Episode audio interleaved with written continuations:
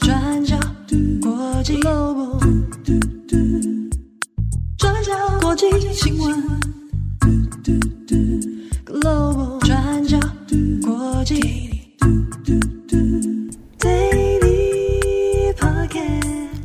Hello，大家好，欢迎收听 UDN Global 转角国际 Daily Podcast 新闻。我是编辑惠仪，我是编辑木仪。今天是二零二三年四月二十五号，星期二。好，那在今天呢，我们有四则的国际新闻要跟大家分享。好，第一则我们要来更新的是美国福斯新闻。我们在上星期三的 Daily 有跟大家分享到 Fox News 美国福斯新闻在二零二零年总统大选期间哦，有很多的节目还有新闻的产制都直接指控投票系统公司 Dominion 他们操纵了选举的结果，然后结果就被 Dominion 提告诽谤。那在上个星期，他们双方达成了和解，那福斯新闻也同意要赔偿七亿八千七百五十万美元给 Dominion 哦，那这个案子也总算告一个段落。但是福斯新闻在四月二十四号宣布，他们的当家主播图克·卡尔森 （Tucker Carlson） 将会离开福斯新闻的工作。那福斯新闻的声明上就说，福斯新闻媒体跟卡尔森已经同意结束合作。那福斯新闻感谢他作为主持人按先前在担任撰稿人的期间为福斯新闻做出的贡献。但是这份声明里面并没有提到他离职的原因。好，那我们在上次的 Daily 有稍稍的提到这位主播卡尔森，那今年是五十三岁，他在二零零九年的时候加入这间公司，那到今天大概是十四年的时间，在福斯新闻算是一个大人物哦。那他主持的节目 Tucker Carlson Tonight 是一个黄金时段的晚间节目，那他从二零一六年到今年已经主持了将近七年的时间哦。那这个节目内容包含政治评论、访问，还有政治跟社会分析等等。那这个卡尔森呢，他身为共和党政治活动的关键人物呢，他经常为保守派发声，那也常常访问美国前总统川普。那虽然他受到很多右翼观众的喜爱，但是随之而来的，他也常常因为发表种族主义，还有散播假消息而被观众批评。像是他主持的这个节目《Tucker Carlson Tonight》里面，就常常讨论、评论美国的移民政策，还有枪支管制等等。那也大肆的抨击美国现在的自由主义的趋势哦，偏颇的立场常常受到观众的抨击。那这边要说，虽然卡尔森他过去常常公开同意这个川普的一些观点哦，但是他偶尔其实还是会在政治观点上跟川普有不太一样的意见。但是总的来看呢，他制作的节目、他主持的节目，还有政治的立场，明显是支持保守派的。那即使他的作风引发非常多观众的不满，但是他的收视率在美国电视的收视都是名列前茅。原本这个节目在二零一八年的平均收视是每个晚上三百二十万名的观众，在所有的黄金时段收视里面是排第二名。但是到了二零二零年的第二季，在大选之前哦，平均收视人数攀升到每个晚上四百三十三位观众，那打破了美国有线电视新闻历史上最高的节目收视记录。而且一直到最近，美国有线电视前十名的收视率节目里面，卡尔森主持的节目就占了四个，十分之四。所以就他带来的收视、还有话题关注度、还有广告收入来说，尽管他带来了很大的批评声浪，但是一直以来福斯新闻都是非常力挺这位主播的。好，那目前卡尔森他真正离开福斯新闻的原因，到底是被解雇呢，还是他自己要离职？目前都还不清楚。那福斯新闻他们没有说明，卡尔森本人他也没有出来回应哦，只知道他在四月二十一号当天完成了他在福斯新闻的最后一次的主持工作。好，那福斯新闻也说，在找到可以接替主持的固定人选之前，这个黄金时段的节目会由多人来轮流主持。那对于收视的影响呢？大家预估也有可能会有很大的影响哦。那有可能会让福斯新闻失去不少极右派的观众。好，那接下来的第二则，我们要来讲印度的人口哦，那就是联合国估计，印度的人口数在这个月来到了十四点二五亿，那预估会在这个星期就超越中国的人口数，那成为世界上人口最多的国家。那不过，其实各个相关机构都有不同的预估时间和数字。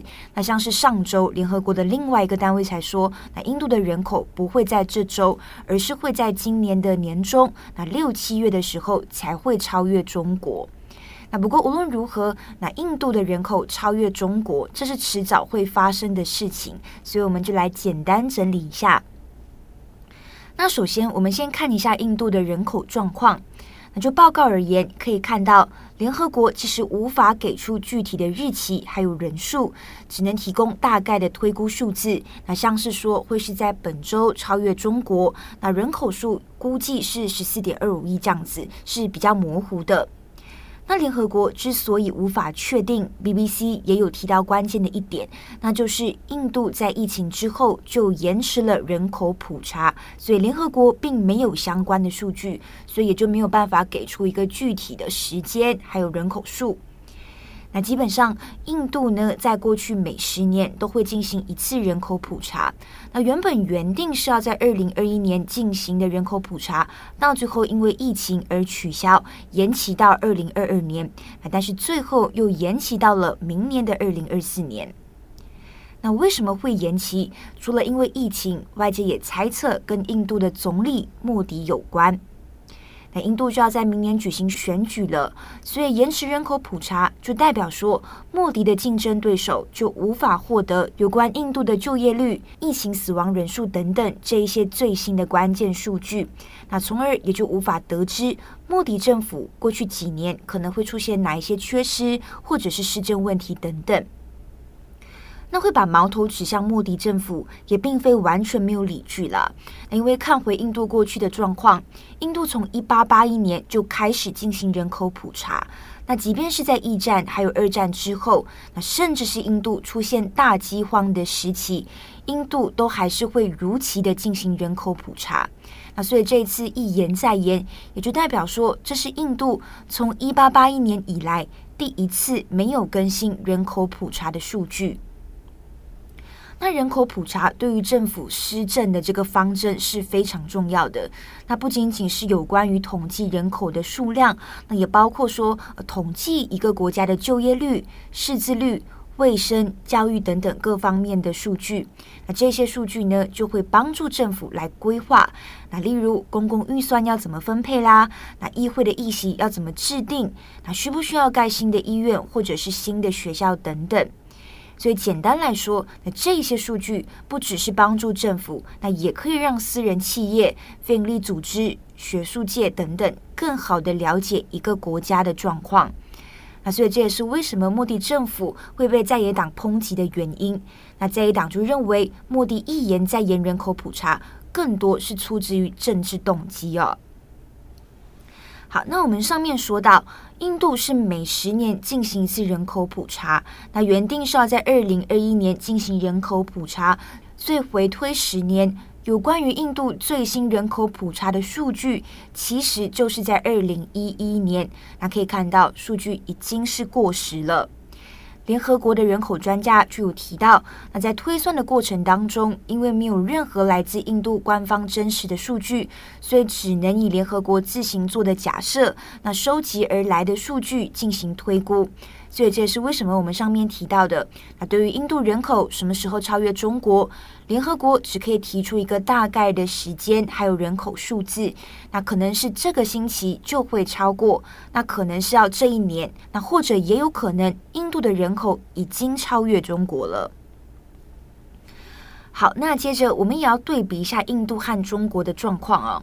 那因为这两个就是人口大国，那两个国家各有十四亿以上的人口，也就代表全世界每三个人当中就有一个人是生活在印度或者是中国。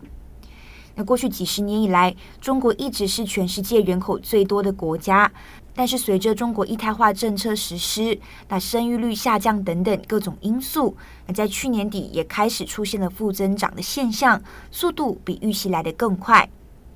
那不过，虽然两个国家都是十四亿人口大国，但是印度跟中国的状况是非常不一样的。那第一，我们先来看生育率。那如果要维持人口稳定，生育率要维持在二点一。那中国的生育率是世界上最低的国家之一，是一点二。那么印度呢，则是二，比二点一来的低一点。那联合国的报告就有指出，在一九七一年的时候，其实中国跟印度的生育率几乎是一样的，也就是每一位女性大概会生六胎。那后来因为中国实施一胎化政策，再加上经济还有教育水平提升，所以到后来呢，生育率也是大大的下降。虽然中国现在是已经允许三胎政策了，但是生育率还是不见回升呢。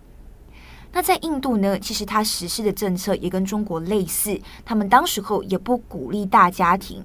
但是因为印度当时候的经济放缓，再加上印度是由各邦来制定自己的人口政策，所以相比起中国，印度生育率下降的速度比较慢。那第二，我们也要看人口结构。那其实两个国家都会面临人口老化，但是中国老化的速度更快。那像是在二零五零年的时候，中国六十五岁以上的人口就会占总人口数的百分之三十。那印度的状况好一些，印度人口结构比较年轻。那到二零五零年的时候，印度六十五岁以上的人口会占总人口的百分之十五，那是中国的一半。那么二十五岁以下的人呢，就会占据印度总人口的三分之一。所以整体而言，印度的人口结构更加的年轻。那这也代表人口数在未来几十年还是会继续增长。那这也让印度成为唯一一个可以跟中国竞争世界工厂的国家。那我们这边也要特别补充的是，虽然说印度拥有大量的人口，那外界也认为印度可以成为中国世界工厂的替代品，或者是说中国的翻版，但现实状况不一定是如此。那确实，莫迪政府呢，过去其实也一直在提倡所谓的“印度制造计划”。那但是印度还有许多问题需要解决。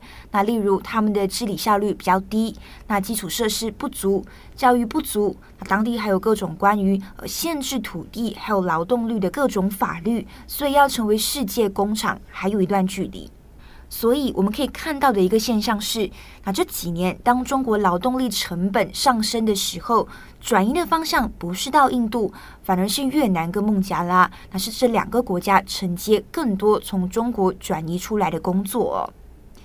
那《纽约时报》呢也有提到值得观察的一点，那就说印度不会是中国的翻版。尤其是工业制造已经不像过去占据世界经济中心的地位哦，所以印度的崛起方式可以有很多种。那例如透过服务业，还有数位基础设施，那另外还有晶片制造。现在一些晶片制造商呢，也把印度视为中国的替代品。那这些呢，都是后续可以观察的趋势。好的，那么以上呢，就是从印度人口数延伸出来的一些讨论跟整理。好，那我们接下来要来做的一则下一则更新呢，是有关昨天我们提到的中国驻法大使卢沙野他引起风波的后续哦。那我们昨天有提到，卢沙野他在四月二十一号在法国电视台公然的质疑几个前苏联国家的主权哦，然后还拒绝承认这个克里米亚是乌克兰的领土。那这个也激怒了非常多的欧洲国家哦，除了政治人物一个一个出来抨击之外。还有快八十名的欧洲议员呼吁法国要把卢沙野列为不受欢迎人物。那这个风波延烧几天之后呢，中国外交部终于开始为卢沙野的言论做回应了。中国驻法国大使的官方网站在四月二十四号撤下了卢沙野的访谈全文内容，然后接着以大使馆发言人的名义发表了一篇文章。那这篇文章里面说。卢沙野在乌克兰议题上的表态，并不是一个政策声明，而是卢沙野他在电视节目中表达的个人观点，也表示说希望各方不要过度的解读哦。那这个声明也强调，中国在领土主权议题上的立场始终没有变化。那另外，中国外交部发言人毛宁，他在四月二十四号下午的例行记者会上面也回应说，中国尊重所有国家的主权独立，还有领土的完整性，那也维护联合国宪章的原则。那毛宁也说，在苏联解体之后，中国是最早跟这些国家建立外交关系的国家之一哦。而且自从建交之后，他们也都坚持相互尊重还有平等的原则，始终发展了双边友好的合作关系。那对于这个卢沙野他拒绝表示克里米亚是乌克兰的领土这件事情呢，毛宁也说，中方立场一直都是明确的，也会继续在俄乌危机中做出自己的贡献。好，那这时候记者就问说：“中国是不是承认乌克兰是一个主权国家呢？”那毛宁的回应是说，他认为这是一个明知故问的问题。他说：“乌克兰是联合国的正式会员国，只有主权国家才可以成为联合国的正式会员国。”然后他也说，这个是一个国际常识。那就有人质疑说：“但是毛宁身为这个中国外交部的发言人。”他在有关这些国家主权地位的议题上面，跟卢沙野的表态不太一样，所以想要更清楚了解中国政府是不是支持卢沙野在法国电视台的表态。那对于这个问题，毛宁的回应是：我的表态就是代表中国政府的正式立场。这边指的我就是毛宁本人哦。他说他的表态就是代表中国政府的正式立场，然后再次的强调说，在尊重各国领土主权独立，还有维护联合国宪章原则方面，中国是记录最好的国家。那他也说，有一些媒体在刻意的曲解中国在这件事情上的立场，想要恶意的挑拨中国跟其他国家的关系哦。那对于这件事情，中国会保持警惕。那对于这个风波后的处理，外界都怎么看呢？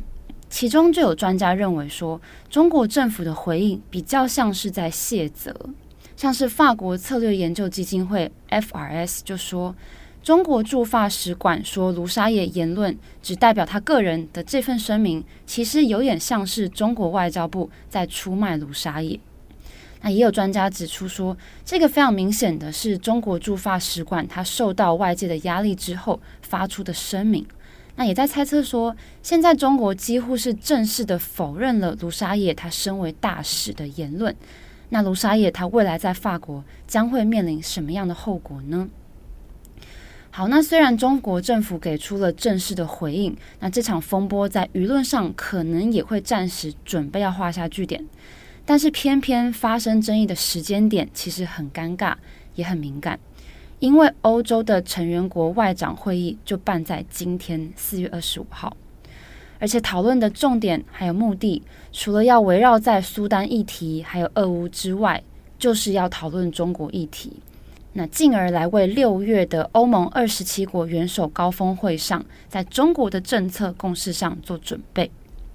那偏偏在这个外长会议之前，就发生了卢沙野的这个争议还有插曲哦，那可能也会更加改变波罗的海国家对中国的观感，所以外界现在也在观望这个争议事件对中国战略会不会有影响。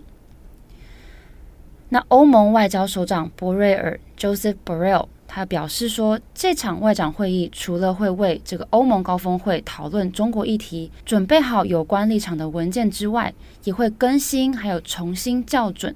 对中国的战略，那他也说，毕竟二零一九年的版本的战略是已经很久以前的事情了。但是波瑞尔他也有强调说，欧盟目前对于中国的定位，包含伙伴关系、竞争者关系，还有体制性对手这三个定位还是存在的。他说，虽然竞争者还有对手这两个关系正在增强当中，但是并不代表伙伴关系会降低。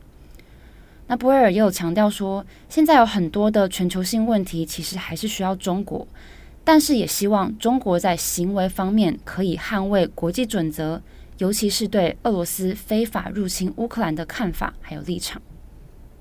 好，那以上是中国对卢沙野风波的后续更新。好，今天的最后一则，我们快速更新一下苏丹哦。那在二十四号的 Daily 上有提到，苏丹内战没有趋缓，死亡人数上升到四百五十人，受伤人数至少三千五百人。那目前的最新消息是，苏丹内战的冲突阵营在四月二十五号当天同意基于人道考量，会停火七十二个小时，让各国可以有时间协助他们的公民离开。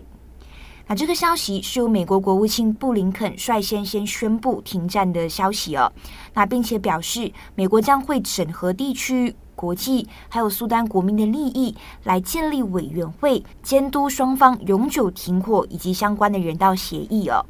那这个消息也获得冲突阵营，也就是苏丹正规军还有快速支援部队的证实，那同意七十二个小时停火。那苏丹在四月十五号爆发内战以来，已经宣布了三次停火，但是前面两次都以失败告终。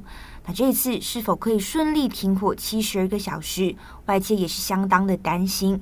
那对此呢，我们也会持续在留意观察最新的状况。好的，那以上就是今天的四则新闻更新。我跟慧仪上次在 Daily 上面跟大家讨论到，芋头到底要吃甜的还是咸的？然后那时候有问听友说：“哎，大家意见如何？”